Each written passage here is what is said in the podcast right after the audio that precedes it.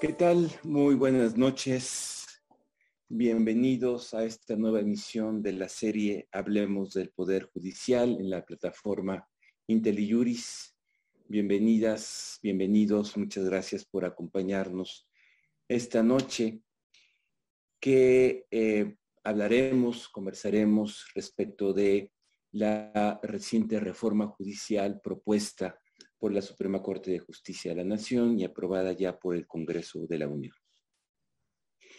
En esta serie, eh, a lo largo de los últimos dos o tres programas, hemos analizado diferentes aspectos del quehacer judicial. En particular, en la sesión pasada, eh, si ustedes no pudieron verla, les invito a hacerlo en la plataforma de IntelliJuris, ahí la pueden ver. Revisamos eh, de manera sintética los procesos de reforma judicial en América Latina. Identificamos logros, pendientes, retrocesos. Creo que una idea central de la sesión pasada es que los procesos de reforma judicial son complejos, suelen dar menos de lo que prometen, pero vistos en conjunto han significado un avance en el conjunto de América Latina. Situación que, por cierto, está enfrentando nuevas resistencias con la llegada de regímenes autoritarios o populistas que cuestionan la autonomía, la independencia y de manera más general el hacer, el quehacer jurisdiccional. También eh, comentamos que los procesos de reforma judicial no son lineales, sino que han seguido rutas eh, con altibajos, con avances y con retrocesos, y que existe una indudable dificultad para institucionalizar cambios que a veces lleva décadas consolidar.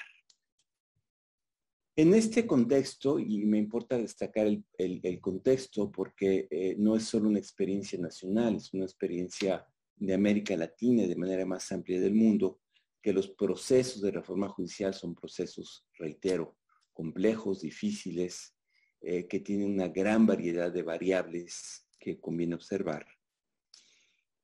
Eh, reitero, en este contexto, el 11 de marzo de 2021, hace apenas unos seis meses, se publicó en el Diario Oficial de la Federación el decreto por el que se reforman y adicionan diversas disposiciones de la Constitución Política de los Estados Unidos Mexicanos en materia del Poder Judicial de la Federación. A esta reforma constitucional la acompañó un paquete de reformas legislativas que se publicaron recientemente, el 7 de junio de este año. El asunto, eh, particularmente el paquete legislativo, tuvo sus asegúnes, hubo este eh, transitorio, el 13 transitorio famoso que buscaba prolongar la presidencia del actual presidente de la Corte, este asunto distrajo mucho la atención, al final se resolvió eh, conforme al texto constitucional, pero todo este ruido creo que ha ocultado o no nos ha permitido sentarnos con tranquilidad a revisar cuál es el contenido, cuál es el alcance, cuál es el sentido de esta reforma constitucional, de la cual el presidente de la Corte ha dicho que se trata de la reforma judicial más trascendente en el último cuarto de este siglo, en lo que se refiere a la estructura y funcionamiento del Poder Judicial de la Federación, y en sus palabras, la más importante del, reforma del sistema de jurisprudencia en toda la historia de la Suprema Corte de Justicia de la Nación.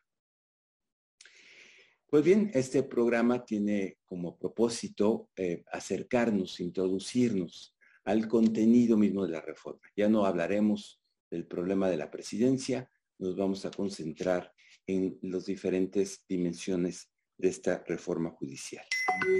Y para hacerlo, y les agradezco mucho, tenemos como invitadas a la doctora María Novoa, a quien ya conocen, experta en temas eh, de reforma judicial en América Latina, con una amplísima experiencia en diversos países y con muchos años de trabajo en México en esta materia y el doctor José Antonio Caballero, eh, profesor investigador de la División de Estudios Jurídicos del CIDE, quien, por cierto, hoy se publica su libro que eh, se llama, Tony, recuérdame el nombre, eh, reforma judicial.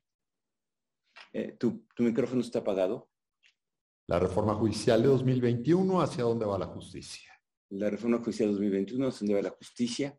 Que pueden consultar ya en la Biblioteca Jurídica Virtual del Instituto de Investigaciones Jurídicas. Si les interesa tener un detalle, una aproximación más eh, cuidadosa al, tema que vamos a tratar, les recomiendo que eh, visiten la Biblioteca Jurídica Virtual del Instituto de Investigaciones Jurídicas y ahí, recién salido de la imprenta, pueden encontrar el libro del doctor José Antonio Caballero. Vamos adelante y creo que eh, lo primero es volver a situar. Y le preguntaría en primer lugar a María Novoa que nos recuerde qué es una reforma judicial, qué se pretende lograr con las reformas judiciales. Y quizás también que nos sitúe un poquito en términos de decir qué habíamos logrado en materia de reforma judicial en México desde finales del siglo pasado hasta, digamos, la segunda década de, este siglo. María, gracias por aceptar la invitación y adelante, por favor. Sí, muchísimas gracias. Muy buenas noches a todas y a todos. Sí, efectivamente, eh, sí es importante tener un contexto de qué estamos entendiendo por reforma judicial y este concepto de reforma judicial eh, y qué se entiende cuál es su objetivo eh, ya tiene eh, varias décadas en la región de América Latina donde se ha presentado en diferentes olas en, eh, como evolución que hemos tenido de cómo estamos entendiendo esta, esta reforma. Esencialmente la reforma responde ¿no? a cambios que se requieren porque estamos o estamos frente a un desencuentro entre las necesidades sociales de justicia y lo que es el aparato destinado a administrarla y, y, en ese caso que haya una mayor eh, eh, o menor o mejor dicho menor insatisfacción ciudadana frente a estos temas. ¿no? Eh, uno de los aspectos fundamentales que esencialmente esto es desde el punto de vista conceptual. Sabemos que muchas veces estas reformas como se han presentado responden no necesariamente a estas necesidades sociales sentidas de justicia y es ahí donde siempre estamos en, esta, en este contexto de eh, una mayor fuente de insatisfacción ciudadana, ciudadana frente a estos temas. ¿no? Inclusive se tienen definido cuatro estándares que nos permitiría y que han sido estándares que se han definido a partir de ciertos éxitos que se han tenido en este proceso en la región. Y creo que es muy importante inclusive recordarlos estos cuatro muy rápidamente en función de lo que vamos a estar debatiendo. Uno, se necesita una definición clara acerca del papel del Estado en materia de justicia. Dos, que tengamos identificados soluciones de fondo para problemas diagnosticados. Creo que esto es un elemento fundamental y que hemos visto en otras partes como teniendo estas definiciones claras eh, son exitosos los procesos o son más cercanos a éxito y al logro de metas eh, definitivamente que se han establecido. Igualmente algo muy importante es que se tenga una definición eh, que permita ofrecer metas y resultados alcanzables. Creo que eso también es uno de los estándares definidos en estos procesos. Y algo muy importante como cuarto elemento que deben de tener esta conceptualización de esta reforma judicial como la tenemos que entender es que haya una estrategia del proceso que logre construir consensos y alianzas, ¿no? Y estos consensos y alianzas no solamente al interior de los órganos o de estas instituciones de justicia, sino también consensos y alianzas fuera del ámbito, a la final son los ciudadanos que de alguna manera inclusive podrían estar eh, incluidos dentro de estos consensos y estas alianzas en representación de mecanismos que podamos tener. Esencialmente las reformas han girado sobre tres temas o tres ejes fundamentales, ¿no? Eh, el acceso a la justicia, la independencia judicial y la eficiencia y eficacia eh, del sistema, ¿no? de los poderes judiciales.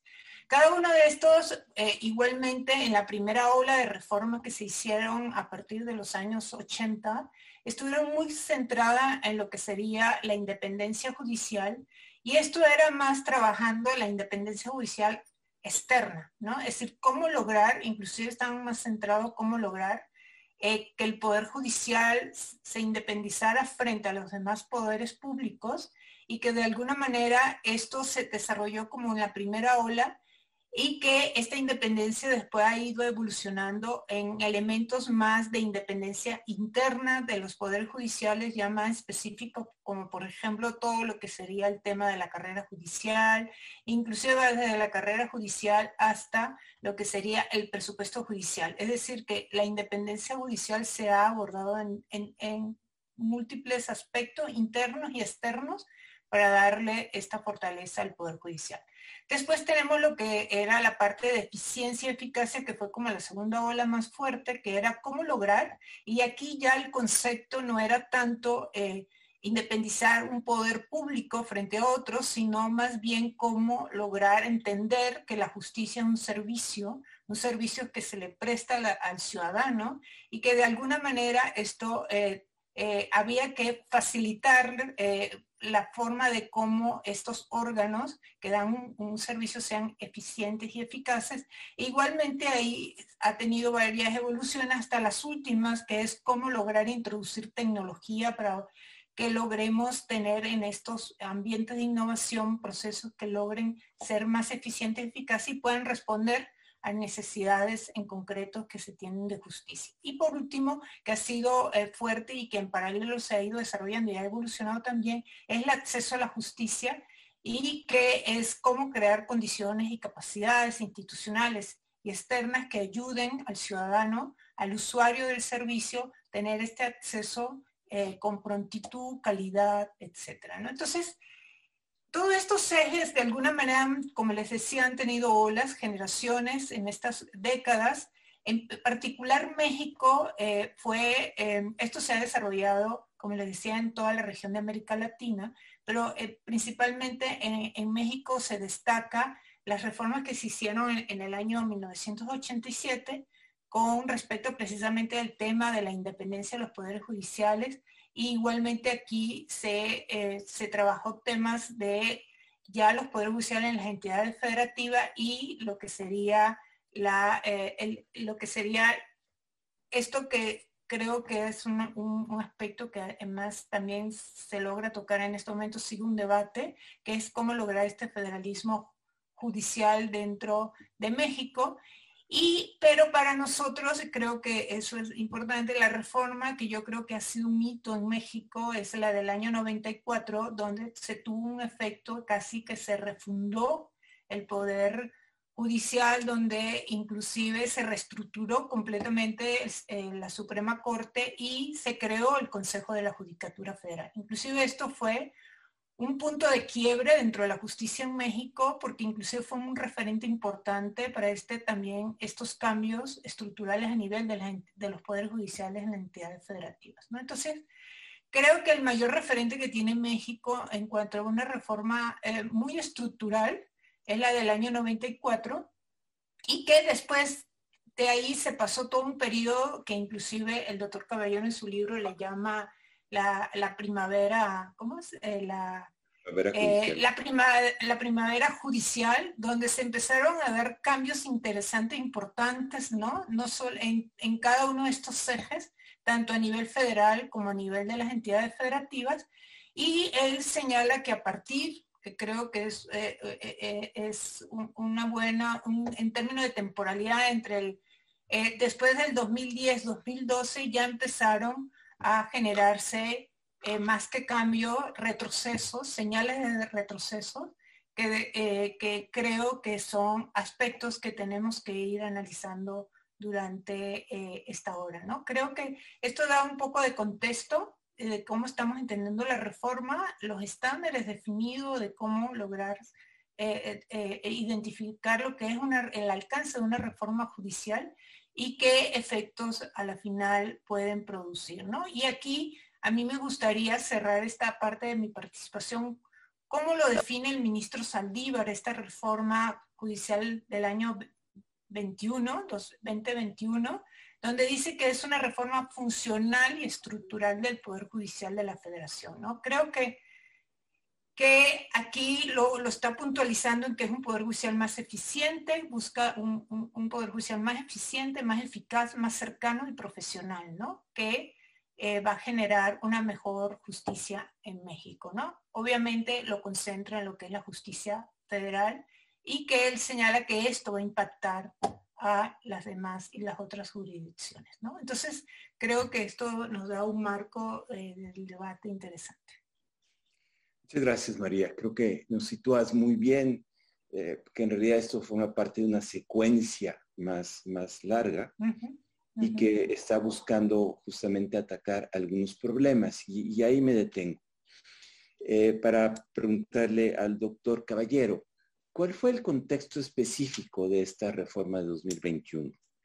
Eh, ¿Qué problemas estaba viendo? ¿Qué problemas pretende atacar? ¿Cuáles eran sus ejes? en el discurso hay mucho la idea de cercanía, de luchar contra el nepotismo, de luchar contra la corrupción, pero cuando uno la ve un poco más detenidamente, eh, creo que hay más, eh, más que estos temas. Eh, y, le preguntaría al doctor José Antonio Caballero, ¿qué temas destacaría? ¿Cuáles le parece son el corazón de esta reforma? Bien, a ver, yo empezaría con tres puntos para hablar del contexto. Uno técnico, que es al que alude muchas veces el ministro Saldívar cuando habla de la reforma. Uno mucho más de el deterioro que podríamos llamar del final de la primavera judicial, es una etapa de cambio muy positivo que tiene tanto el Poder Judicial Federal como el resto de los poderes judiciales eh, de las entidades federativas.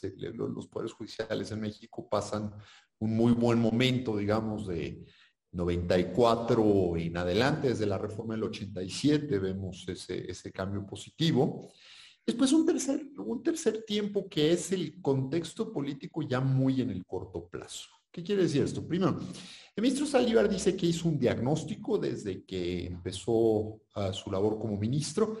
Eh, no, no, no, conocemos ese diagnóstico todavía, no, no, ese, ese, no se publica, pero él, él, él, habla de, de, un diagnóstico que él elaboró y, sostiene la necesidad de generar un cambio funcional en el Poder Judicial globalmente, eh, seguir la línea de convertir a la Suprema Corte de Justicia en un tribunal constitucional, fortalecer la carrera judicial y, coloca la Defensoría también como uno de sus temas importantes. No, no, abunda mucho más con esto. Aquí digamos, creo, creo que los temas existen, pero, pero todavía no hay una argumentación muy concreta, por lo menos en la documentación, que, hable sobre esto directamente. Después el desarrollo hace algunas cuestiones muy específicas. Segundo punto, el, fin de la, primavera judicial. Primero, el, Poder Judicial y en particular la Suprema Corte empezó a, tener eh, un desgaste, digamos, de, aquella corte que se creó en 1995 para mediados de la segunda década de este, de este siglo. Y, empezó a haber ya un cuestionamiento importante eh, a, la Corte. Y yo creo que es muy simbólico esto a, través de la designación de ministros y ministras. El, primer gran caso es el del ministro Medina Mora. Eh, el ministro Medina Mora fue muy, muy cuestionado desde su propuesta y su incorporación en la terna, pero esto, esto no, no, no, no se modificó en otras internas posteriores. Las ternas más recientes, algunas integrantes de las ternas, pues eran, eran, eran muy, eh, eran abiertamente poco idóneas siquiera para, para, para estar en esas condiciones. Eh, en algunos otros casos eh, hubo cuestionamientos directos incluso en cuanto a las relaciones que podían tener, el caso de la ministra Esquivel, para decirlo con toda claridad. Este, es, este es un contexto poco propicio para la Corte y un, contexto que no se había visto, digamos, antes de 2012. Siguiente, empezó el problema de destacar la, la, cuestión del nepotismo, el famoso informe del ministro Borrego, Ah, ciertamente hay un tema sobre esta cuestión. Creo que no es exclusivamente una situación de blanco y negro, pero nos está señalando algunos problemas específicos en la articulación de, la carrera judicial y del ingreso al, Poder Judicial Federal. Insisto, hay, muchos casos que tienen una lectura no necesariamente negativa en este caso, pero empezó a ver esta, esta cuestión. Y empezó también a hablarse un poco de la clase judicial como una clase privilegiada. El tema de los salarios, eh, hasta dónde son salarios altos, pero esto empezó a generar un desgaste importante institucional. Se empezó a hablar también de problemas de corrupción. Ah, otra vez, eh, con, mucha vaguedad, eh, no, hubo cuestiones muy concretas y esto en temas disciplinarios además nos va a llevar a problemas muy, muy específicos de política judicial que voy a, voy a, si hay oportunidad mencionaré un poco más tarde. Última cuestión, una división interna dentro de la, de la propia Suprema Corte, un, debate y, problemas, eh, yo diría incluso de, armonía y de colaboración entre los diversos ministros y ministras. Eh, algo muy notable, y lo veíamos en las sesiones públicas, incluso este tipo de discusiones, y, también hay que decirlo, un, afán de protagonismo muy, muy marcado. La 293, por ejemplo, un, caso donde tenemos una, una ejecutoria eh, con un voto aclaratorio de la propia ejecutoria, del autor del proyecto, otros siete votos concurrentes, dos votos particulares, uno de ellos anunciado como concurrente, después publicado como particular. ¿Qué dice la 293 después de eso? No, y, lo acabamos de ver ahora en el tema de aborto, otra vez, muchísimos votos concurrentes que eh, nos están hablando de un tema de dificultades para establecer consensos dentro del de, debate de la Corte. Eh, esto es parte, digamos, me parece, de esta crisis. Después, el tercer problema que hubo en el contexto de esta reforma me parece que es un, problema político muy de corto plazo, que es al inicio 2018, cuando, si mal no recuerdo, fue eh, el senador Monreal que anunció que iba, estaba pensando hacer una, una, reforma judicial en un tono, otra vez creo que hay que decirlo con toda claridad, amenazante para el Poder Judicial. Eh, eh, un proyecto de la Fiscalía también, donde hay cambios importantes, el proyecto que no era proyecto, que nunca se presentó finalmente, pero, pero esta era una lectura de están dejando al Poder Judicial afuera y ahí vienen reformas inmediatas. Ahí, quiero decirlo con toda claridad, creo que hubo un gran mérito del ministro Saldívar en el, en el, liderazgo de, del Poder Judicial, que, solicitó, digamos, eh, vamos a decirlo en lenguaje judicial, derecho de audiencia, y, fue una, una, reunión por ahí, eh, sería diciembre del 2018, 19, una, una disculpa, las fechas las traigo ya enredadas, pero donde se, plantea o se le da la oportunidad políticamente, por lo menos al Poder Judicial, de expresar cómo, cómo se ve a sí mismo y, y en qué condiciones hay. Ese grosso modo me parece que es el contexto de el paquete de 2021. Y para poder entrar al siguiente bloque, ¿cuáles son los temas que destacarías, los grandes ejes de, la reforma? Bien, María o... Para, ok. A ver, estos, me, parece que el anteproyecto lo, lo, lo citas, son, son 20, 20 cuestiones que, que, que, se citan con mucha claridad, las podemos comentar cada una, pero básicamente es hablar de consolidar la carrera judicial, reducir los nombramientos del personal de jueces y magistrados, establecer políticas que orienten al Consejo de la Judicatura en eh, adscripciones y readscripciones, de las facultades institucionales en combate a la corrupción y nepotismo, se menciona, impulsar capacitación en la escuela judicial, el Instituto de la Defensoría Pública, apuntalar el rol de la Corte como Tribunal Constitucional, establecimiento de plenos regionales. Ese es interesante, la, la, comentaremos un poquito más adelante. Transformación de los tribunales unitarios de circuito en colegiados, modificar el sistema de la jurisprudencia, se señalan también varias cuestiones ahí. abuelo de pájaro, esos son los temas que estaban mencionados dentro de la agenda y estos se descomponen en, varias cuestiones, algunos muy claritos, otros no necesariamente. Muy bien, gracias, eh, doctor Caballero. Entremos, eh, es muy vasto los temas, pero, pero uno de los ejes que fue el primero que mencionaste tiene que ver con el Lo perdimos, doctor, se me hace. ¿O soy yo? No, no se oye. Ya me el fortalecimiento de la carrera judicial, ¿no? Supongo que te referías. Fortalecimiento de la, carrera judicial, eh, incluso, eh, pues, la eh, rediseño de, la escuela de formación judicial. María, este es un eje típico de las reformas judiciales.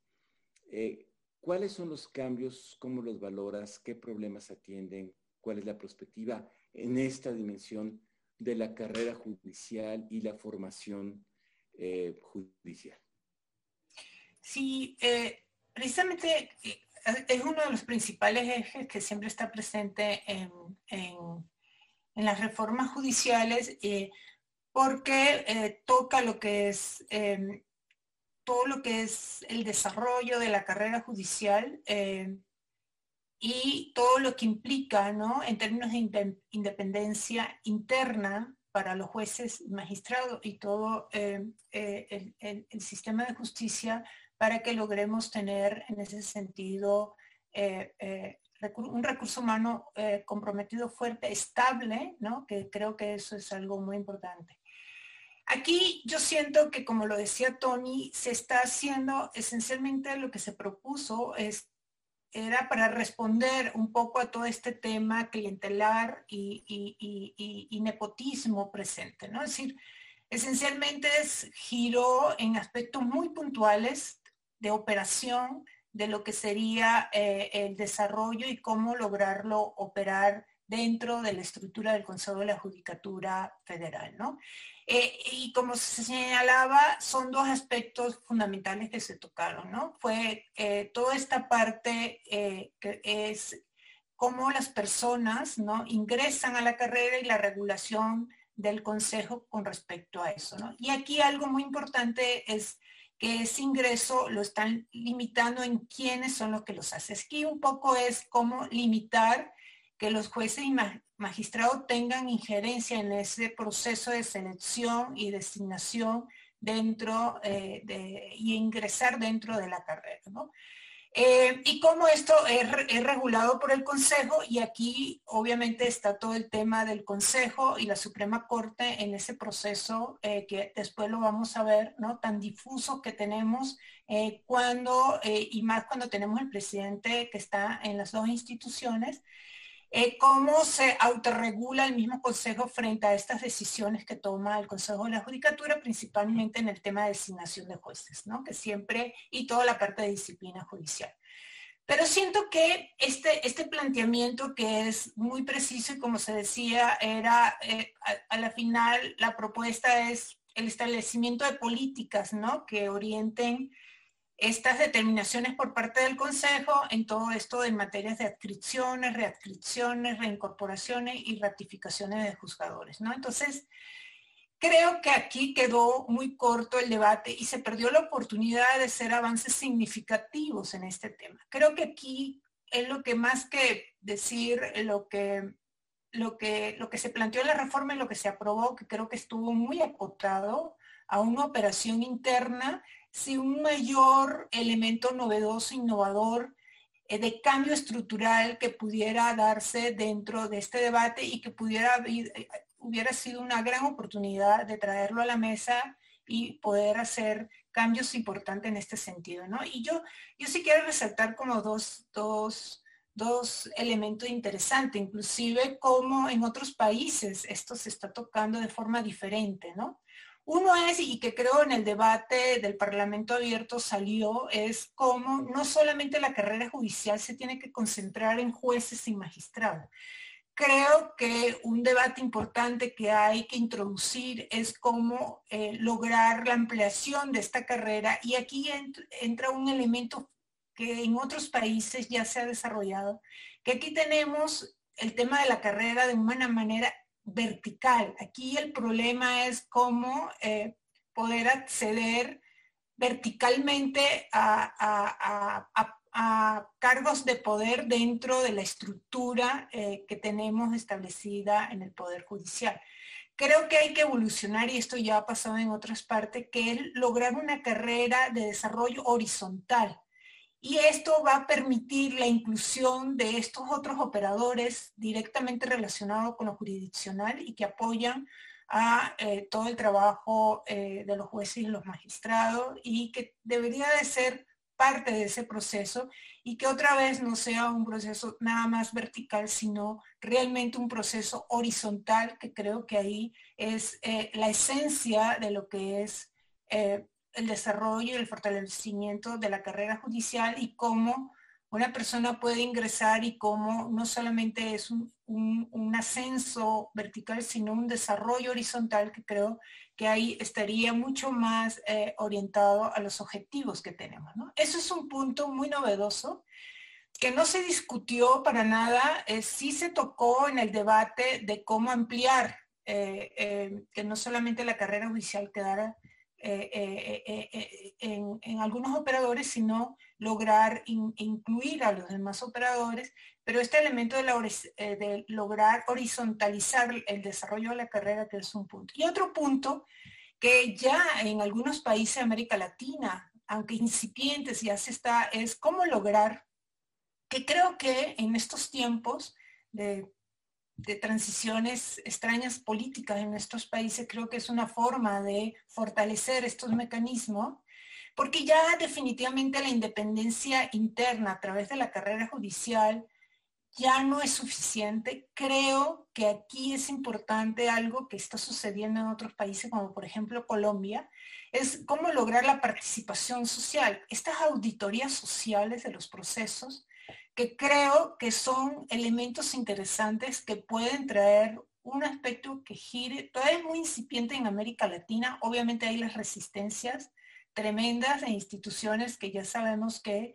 eh, son muy cerradas, pero creo que son eh, elementos incipientes que podrían haberse introducido eh, dentro de lo que sería este eje tan importante como es la carrera judicial. Sí quiero destacar el tema de eh, dentro de esta parte lo que fue eh, esta, vamos a decir, esta, esta configuración nueva que le hicieron al Instituto de la, de la Judicatura Federal, ¿no? Eh, que aunque sigue siendo adscrito al Consejo de la Judicatura, tiene como posibilidades de lograr con esta incorporación de lo que han llamado la Escuela Federal de Formación Judicial, ¿no? Creo que puede ayudar a, la resolución de muchos problemas que tenemos presente en estos procesos.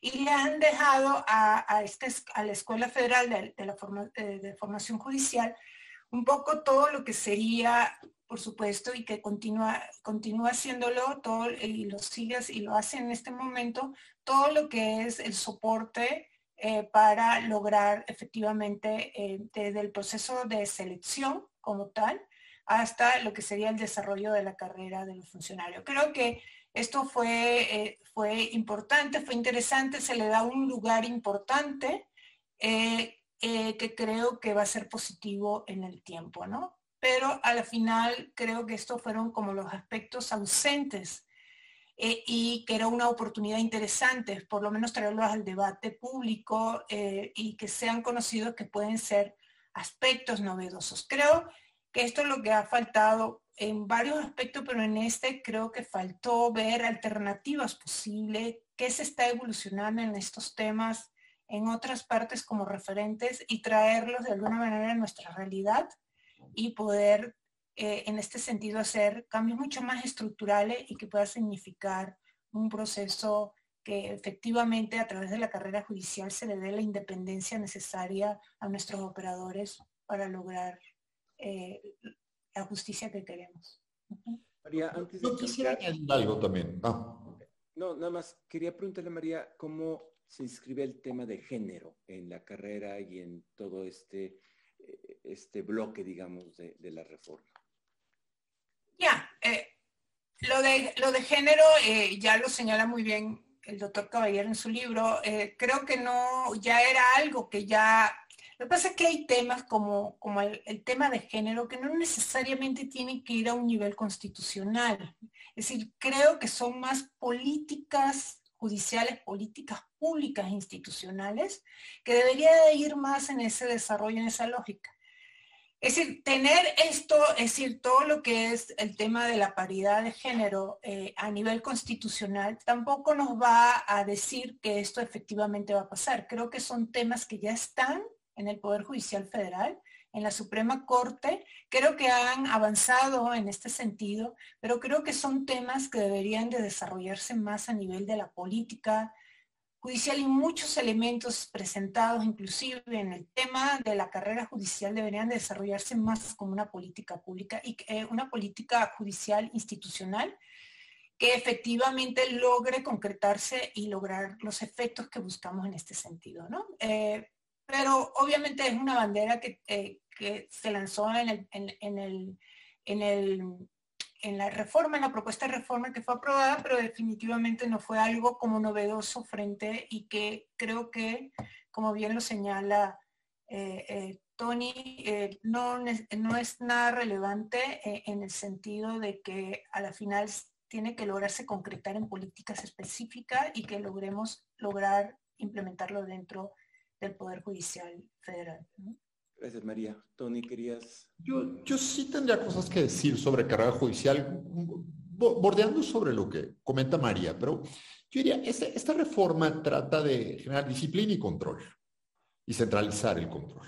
Eso, eso, eh, eso es muy problemático si no tenemos bien definido, digamos, el tema de carrera judicial y sobre todo afecta directamente el tema de independencia judicial. Entonces necesitamos tener el contraste con la independencia judicial. Déjame problematizar el problema. Valga la expresión. la carrera judicial hay que definir qué es. Y, no necesitamos una definición de pizarrón. Una pregunta tan sencilla, ¿un meritorio es carrera judicial? Porque llevamos 400 años prohibiendo los meritorios adentro de los juzgados y siguen existiendo. Todos los días hay meritorios. Nadie se haga bolas. ¿Por qué? Porque la carrera judicial informal, si se le quiere llamar así, es una carrera discipular. ¿Sí? ¿Qué es lo primero que te enseñan como meritorio a hacer un expediente? La escuela judicial con su pomposo nuevo nombre va a enseñar a hacer expedientes. No. Y el modelo de despacho judicial también es muy problemático en ese sentido. Un juzgado distrito es una pyme. Y cuando digo una pyme es que trabajan 45 personas allá adentro. Entonces, este no es un problema simplemente de que el juez no puede designar y debe fomentar la carrera judicial y debe aceptar el que le manden del Consejo de la Judicatura. No, porque además si se rompe un plato adentro de un juzgado distrito, ¿quién lo paga? Lo paga el juez. Entonces, el, modelo de carrera judicial en ese sentido, el modelo de desarrollo judicial, no estaba claramente definido en esas condiciones. Me, parece que parte de la discusión es definir qué es la carrera judicial. Podemos decir, la carrera judicial es juez y magistrado. Está bien. Pero si es juez, magistrado y secretario, entonces necesitamos pensar un poquito más. Esto no es nada más de imponer en esas condiciones. Y claro, nos sorprende que haya relaciones clientelares y nepotismo. Tengo un modelo de carrera judicial donde la confianza está tan centralizada hacia el titular de la unidad jurisdiccional. Lo contrario, lo sorprendente sería que no hubiera este tipo de vínculos personales. Entonces, tendríamos que reestructurar incluso el modelo de despacho judicial. ¿Qué es lo más cercano que se puede hacer en esos términos? Probablemente el modelo de administración judicial con la nueva reforma penal donde entonces el despacho judicial se vuelve una cosa muy pequeña. El juez de control es una cosa mucho más pequeña que una administración concreta. Pero estamos hablando de una revolución judicial completamente distinta a lo que tendría que operar en el resto del Poder Judicial. Último punto, ¿qué hacer para fortalecer la independencia judicial? Y esto afecta tanto a los locales como a los federales, asociaciones judiciales. En este momento la Asociación de Jueces Federales está haciendo cosas nunca antes vistas. Yo lo veo con muy buenos ojos y he visto asociaciones de América Latina trabajar muy bien. En Chile operan de maravilla también. Y esos son grandes defensores de la independencia judicial. Pero bueno, ahí hay algunos puntos simplemente para... Em, aunque vamos un poco tarde, eh, yo creo que vamos a tener que hacer un segundo programa. Em, quisiera aprovechar que tiene la palabra José Antonio para que nos eh, comente un poco que otro de los ejes, mm, no, necesariamente vinculado, pero importante, es el de la Defensoría Pública Federal. Eh, ese es otro de los ejes en el que se ha insistido mucho. E, ¿En qué consisten estos cambios y cómo impacta, vamos a decirlo de manera genérica, el acceso a la justicia, el, tema de la Defensoría? Ah, ¿Fue un cambio de nombre? francamente, yo no estoy viendo una cosa mucho más específica que el cambio de nombre. Ah, se dice que está muy abandonada la Defensoría Pública. No sé cómo estuviera inmediatamente en este momento, pero los defensores públicos federales tienen buen prestigio en general. Eh, es, gente que ya se... De hecho, hay una anécdota muy curiosa. Hay un defensor en Zacatecas y le pido una disculpa a ese defensor en este momento. Es un defensor público federal de hace algunos años que no hay que más que leer tesis de la primera sala y ver de dónde salían, salían de él. Entonces está en época del, eh, eh, fue jefe, eh, fue director del Instituto de la Judicatura Federal, de ahí pasó a la Defensoría, hizo un gran trabajo. Ay, ¿cómo se llama? también le pido una disculpa, magistrado de andar por ahí, o alguien lo conocerá, Qué pena que no me estoy acordando de su nombre. Hizo un gran trabajo con la Defensoría Pública Federal. Gran, gran trabajo. Y esta, esta, esta idea me parece que hay que tener muy clara. Construyamos, pero no necesariamente eh, hay que inventar todo de, la nada. Esquín Camuñoa. Esquín Camuñoa hizo un gran, gran trabajo en la Defensoría Pública Federal. Entonces, cierto, es un servicio. Ahora, ¿a quién queremos que atienda la Defensoría Pública Federal? Allá afuera hay un mar de necesidad. Entonces, simplemente pensar que vamos a fortalecerlo, está bien, nadie puede estar en desacuerdo con la idea de fortalecer. Pero, pero ¿cuál es el objetivo? El objetivo es que atiendan a este tipo de población. Necesitamos una política de acceso en ese sentido. Entonces, veo con buenos ojos que se le haya puesto el enfoque a la Defensoría, típicamente es lo más olvidado, pero habría incluso preguntas importantes. La Comisión Interamericana ha dicho que la Defensoría no puede estar dentro del Poder Judicial. Claramente.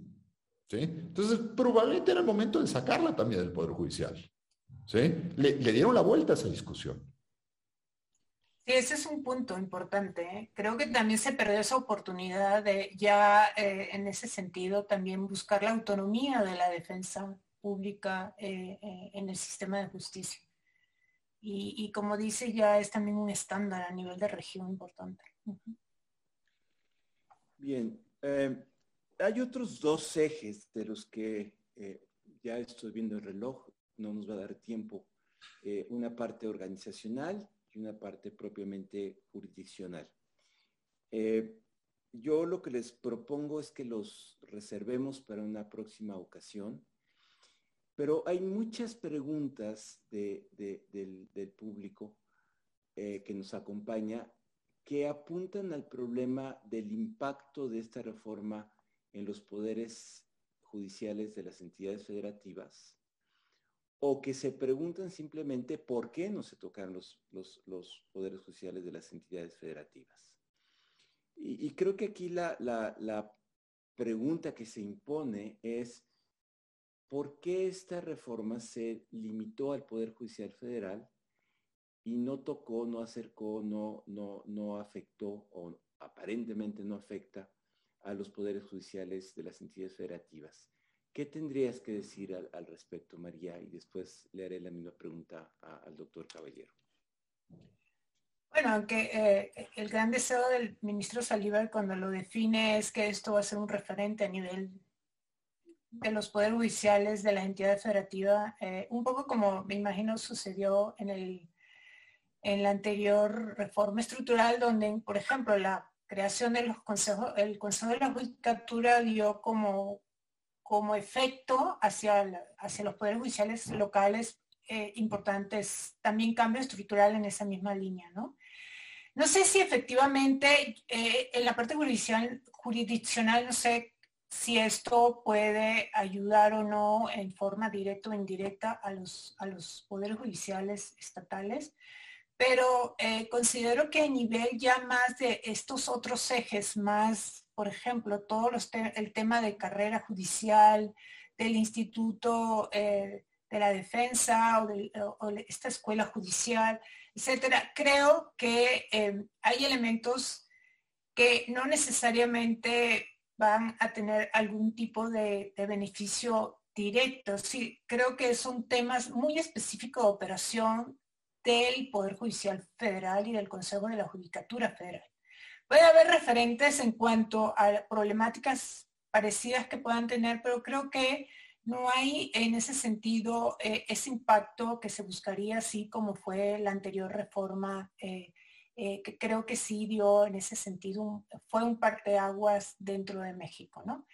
Em, hay temas que yo creo que sí son interesantes y que, y que pueden ser algo que puede beneficiar, es toda esta parte del federalismo judicial, todo esto de, de cómo desconcentrar un poco las funciones de la Suprema Corte y, de, los, y del, de la estructura eh, jurisdiccional a nivel federal que ayude en lo que es la operación a nivel de las eh, entidades federativas. ¿no? Yo creo que aquí se está dando algo interesante de desconcentración, que habría que ver cómo lo van a hacer, cómo eso efectivamente se, va a lograr en el tiempo, pero creo que eh, ahí José Antonio nos puede dar mucho más luces. Creo que ahí sí puede haber un efecto positivo en cuanto a lo que es la actividad jurisdiccional local, ¿no? Creo que ahí puede tener un efecto de beneficio, un efecto positivo. No sé cómo lo ves, Tony.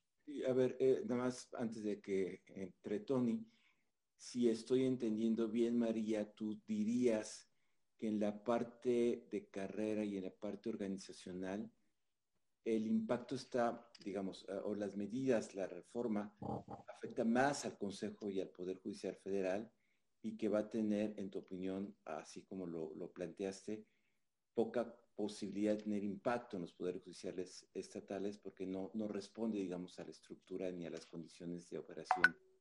Yo siento que son temas muy específicos de operación.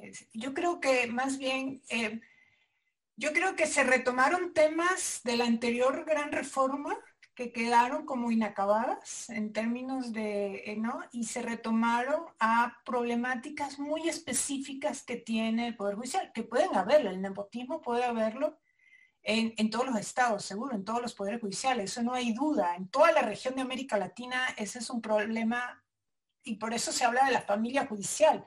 Es decir, definitivamente eso es un problema, pero creo que las, eh, eh, las, propuestas que fueron aprobadas no tienen mayor impacto de que eso efectivamente no vaya a continuar.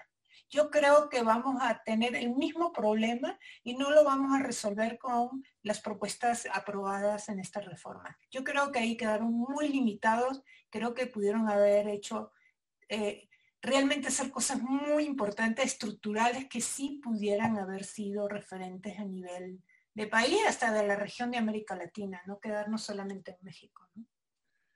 Doctor Caballero, ¿cuál es tu perspectiva desde este punto de vista, digamos, del, federalismo judicial? Y probablemente te sirva también poder anunciar algunos de los temas de carácter jurisdiccional que contiene la reforma eh, propuesta por el eh, Poder Judicial Federal en términos de la operación del conjunto del sistema jurídico en temas de amparo de jurisprudencia. ¿Cómo, cómo ves tú el, problema? A ver, el, gran tema silencioso de alguna manera en el federalismo judicial es el amparo directo. El, amparo directo, por muchas razones, hace que no crezcan los tribunales locales, pero también no, no, podemos simplemente decir hay que acabar con el amparo directo de la noche a la mañana.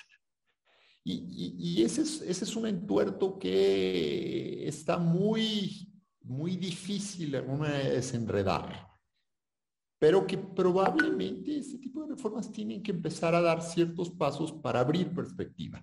Yo, yo, yo, probablemente lo que leería es que la manera en la que se ha empezado a abrir, curiosamente, pues no, no es directamente a través del amparo directo, sino mucho más de la jurisdicción constitucional local. Yo, yo, yo creo leer, por lo menos en ciertos posicionamientos de la Corte, en el, último tema de la Constitución de la Ciudad de México, que, que, existe, digamos, cierta apertura, que existan otros tipos de interpretaciones constitucionales, sobre todo a nivel local.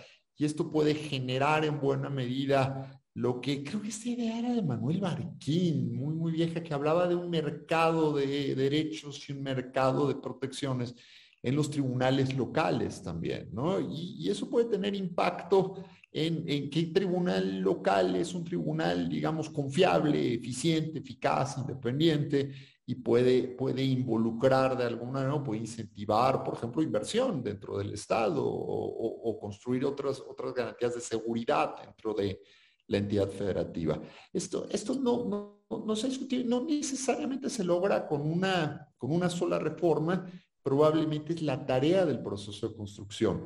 Ciertamente no, podemos comparar a los poderes judiciales locales. Siempre se habla de los poderes judiciales locales como si fueran los mismos. Y, no, no. María, por ejemplo, en, su, en, su, en el índice que solía hacer de, la implementación de la reforma eh, penal, pues nos mostraba unas diferencias abismales entre los tribunales, ¿no? Y, esto hay que tenerlo en cuenta. Entonces, otra vez, cuando hablamos del amparo directo, pues irradia de una manera en algunos estados, no sé, Querétaro y Guanajuato va a irradiar de cierta manera, la litigiosidad en esos estados va a ser muy distinta de la que te puedes encontrar en Chiapas, en Oaxaca o en Guerrero. y necesitamos empezar a pensar, quizá un, punto interesante, y aquí es retomando una, una idea del maestro Fixamudio, que, que, había lanzado, tiene que ver un poco con esta desaparición de los plenos de circuito y la creación de los tribunales regionales. Creo que esa es una buena idea. no, no, no, me gusta del todo cómo está planteada. Creo que tiene varios problemas y lo podemos hablar en alguna siguiente sesión, pero, pero creo que por ahí, en, empezar a reconocer regiones y generar una, una perspectiva jurisdiccional, por lo menos de, amparo directo en esas condiciones, eh, pudiera ser con, las otras atribuciones que suelen traer. Una más, y esa es más como moraleja. No todo es diseño institucional y, y, las reformas a veces no, no, no, no pueden necesariamente pensar que hacemos la reforma y la realidad va a cambiar. Por ejemplo, se habla mucho de la designación de ministros y hay que modificar el procedimiento para designar ministros. Y, creo que este es un buen momento para discutirlo. Vean cómo se designan los magistrados de la Sala Superior del Tribunal Electoral. Difícilmente puede ser más barroco el procedimiento. Y a los hechos, a los resultados me remito.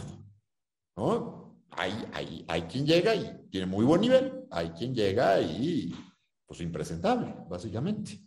Entonces, pensar que le vamos a apostar nada más a un diseño barroco y que de la noche a la mañana esto va a funcionar, pues, pues tampoco. Entonces, tengamos cuidado un poquito también en sobrecomplicar nuestros diseños institucionales. Pregunta que quizás quedó ahí suelta. Entonces, en tu opinión, ¿la creación de plenos regionales va en la dirección correcta? Va en la dirección correcta, pero todavía tiene un problema muy difícil de ejecución. El maestro Fix lo que decía es que la manera de descargar a la, Corte de, todos los asuntos que le llegan era crear un Tribunal Superior de Justicia Federal, lo que ordinariamente se le llama el Tribunal de Legalidad Federal. Eh, pero probablemente también pensar en un solo tribunal con esto nos vuelve a llevar a la imposible tarea de la que hablaba Rabasa pero tal vez si creamos tribunales regionales, en ese sentido, pudiera ser una idea interesante. Pero, por ejemplo, la reforma no les da estabilidad a las magistrados y magistrados que van a formar parte de este tribunal. Yo, pensaría que tienen que ser tribunales estables, que tengan prestigio, que tengan identidad y, que no estén cambiando continuamente. La, rotación hace mucho, mucho daño para los temas de la institucionalización en materia judicial. A veces pensamos que los poderes judiciales se tienen que manejar como el poder ejecutivo y cambiar cada 10 minutos, cada 6 años. No, Los poderes judiciales son, yo creo que operan muy distintos. Muy bien. Em, el tiempo casi se nos agota, pero todavía tenemos unos, unos minutos. Eh, María, si tuvieras que sintetizar en, dos palabras, ¿cuáles te parece que han sido los, eh, los puntos buenos o digamos eh, ahí donde tú ves que esta reforma apunta en la dirección correcta? Y quizás nos puedes mencionar, ya lo has hecho, pero quizás de manera muy puntual, ¿qué le faltó a la reforma? ¿Dónde eh, se quedó corta o, qué fue lo que omitió que te parecería a ti hubiera sido importante que se incluyera? Sí, ah, hay temas, como les decía, positivos en lo que es la operación interna del Poder Judicial y el Consejo de la Judicatura, eh, que creo que pueden ser rescatables y que puedan ser definidos como oportunos, ¿no? Creo que en ese sentido eh, están respondiendo a temas muy específicos que el debate es, es esencialmente porque eso tan operativo tiene que llegar hasta una reforma constitucional y por qué no se puede lograr que esto se logre en un esquema mucho más flexible eh, en términos de políticas internas, lograrlo que esto llegue efectivamente, ¿no? La gran apuesta aquí era el, tema de la carrera judicial. Eh, eh, creo que fue muy puntual. No creo, como les decía, que esto sea algo positivo. Creo que la idea de fortalecer la Escuela Federal de Formación Judicial, yo lo veo positivo que puede traer en el tiempo, a, mediano plazo, eh, efecto. La idea ahí es ver cómo todo esto logra su sostenibilidad en el tiempo, ¿no? Creo que lo que nos faltó aquí son temas cruciales, estructurales, ¿no? Yo creo que hay un gran tema que es, y lo voy a decir una palabra además que a lo mejor se puede, se puede sonar muy duro, es como lograr con ciertos cambios estructurales esta cultura virreinal cartesana que tenemos en los poderes judiciales. Y lo tenemos y ahorita lo vemos, como todo está en una sola persona, ¿no? Creo que esto es lo que está logrando que eh, eh, a la final los poderes judiciales no respondan a las necesidades, a las necesidades que tenemos. Porque no esto, María. No, no hay bases de institucionalización, estoy de acuerdo. Totalmente. Entonces, no puede ser que, eh, que todo lo que es el desarrollo de estas políticas al final terminen siendo cambios de nombres.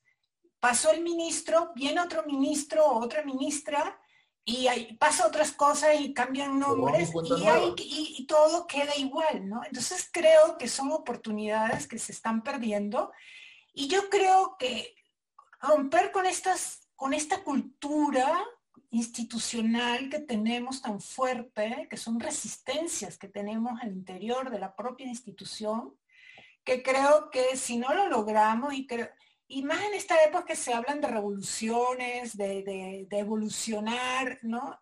Y creo que algo muy importante e interesante que señaló Tony eh, en algún momento, creo que tenemos que irnos a liderazgos, ¿no? Buscar más liderazgos al interior, es decir, liderazgo bien entendido, ¿no? Eh, eh, inclusive este tipo de asociaciones, estos liderazgos que se pueden, yo creo que sí, y definitivamente yo sí creo que hay un problema que no se tocó. Y esto es algo que pasa en toda América Latina, no es solamente en México. Siempre tenemos yo, yo considero que siempre tenemos cuatro órganos, los de gobierno, los de gestión, los que manejan los recursos, ¿no? Y los que controlan.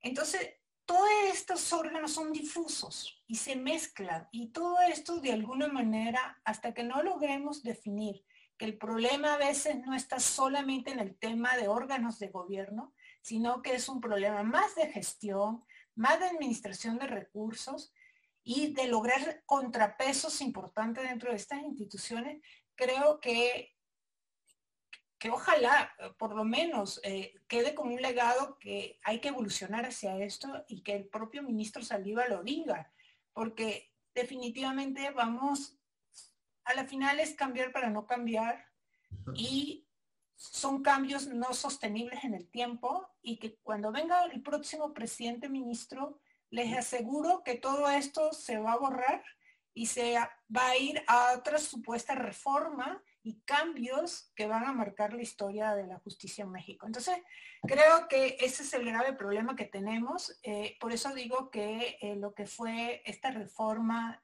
en México, que sí fue un parteaguas, creo que es algo así lo que requerimos, pero ya evolucionado ya problemas que tenemos eh, en un contexto distinto social, económico y político en estos países y principalmente en México. Es decir, creo que estamos constantemente en un proceso de transición y no logramos institucionalizar absolutamente nada. Doctor Caballero, eh, una reflexión, una última reflexión en este sentido, eh, digamos, puntos positivos, faltas, perspectiva. A ver, yo, creo que el ministro Saldívar en el diagnóstico, no me acuerdo si lo pone en estas palabras, pero eh, tengo la sensación de que refiere eso. El, el Poder Judicial Federal estaba en una etapa de autocomplacencia y no se estaba dando cuenta que había una crisis muy fuerte afuera y que, que, que, esta crisis tarde o temprano le iba a afectar. Y eso no se estaba viendo. Y aquí era, todo está bien y la ropa sucia se lava en casa y aquí nunca ha pasado nada y somos los mejores. Yo, yo creo que acierta en esa parte del diagnóstico. El problema es la medicina. La medicina fue el enfrentamiento. Y, me parece que esto es mucho más problemático. No, se puede imponer un cambio en esas condiciones. Porque, el Poder Judicial es un mecanismo colegiado. Y, y, los cambios para que tengan pegamento necesitan institucionalizarse. Y, yo creo que este es parte del problema. María lo lee muy bien. Los cambios van a desaparecer. Y saben que va a quedar, va, a quedar una moraleja muy fuerte. La centralización del poder otra vez. Y no necesitamos una reforma constitucional tan dramática para seguir centralizando el poder en el presidente de la Corte. Ahí está la reforma del ministro Góngora. ¿no? Entonces, eh, en, ese sentido me parece que se, pierde una oportunidad para la base, para, la construcción de bases institucionales, incluso de, de, diálogo y de, construcción en colaboración desde, desde la Corte y en los distintos niveles del Poder Judicial Federal. Eh, y cuando digo falta de colaboración, piensa en la cantidad de votos concurrentes. Cada vez que hay un voto concurrente, lo que hay que leer es que no hay condiciones de colaboración entre los ministros y los ministros. Y, y eso es bien problemático porque sigue esa idea de si no lo hago yo, nadie más lo puede hacer. Y eso lo podemos bajar en todos los niveles. Entonces, ¿cómo generamos esas bases de colaboración? Bien, el tiempo nos alcanzó, vamos a dejarlo aquí. Hay dos dimensiones o dos ejes de la reforma. Uno tiene que ver con la parte organizacional, la creación de los tribunales colegiados de apelación, profundizar un poco en los plenos regionales, el tema de la autorregulación, la relación consejo-corte, eh, son, digamos, parte del menú de la reforma. Y hay otros temas de carácter propiamente jurisdiccional, que tienen que ver con acciones, con amparo soberanía, en fin, son eh, dos ejes. Yo los invitaría a todos quienes nos acompañan a que en unas dos o tres semanas los convocaremos nuevamente para poder dedicarnos ya a esta parte de la reforma que vale mucho la pena revisar, analizar. Eh, le agradezco mucho a María, al doctor Caballero. Les reitero, ya lo puse en el chat, eh, si quieren profundizar en esto, lean el libro de José Antonio Caballero, recién salido de la, imprenta. Y los invitamos a la próxima emisión de Hablando del Poder Judicial, donde nos dedicaremos con un poquito más de, de tiempo a hablar de estas otras dimensiones de la reforma eh, judicial, que como pueden ver no es banal, sino es un conjunto muy importante de propuestas de cambio y podemos analizarlas y necesitamos analizarlas para entender qué es lo que está cambiando y cómo va a evolucionar. Muchas gracias, buenas noches, los invitamos a la próxima emisión. Gracias María, gracias eh, José Antonio, gracias a todas y todos ustedes que nos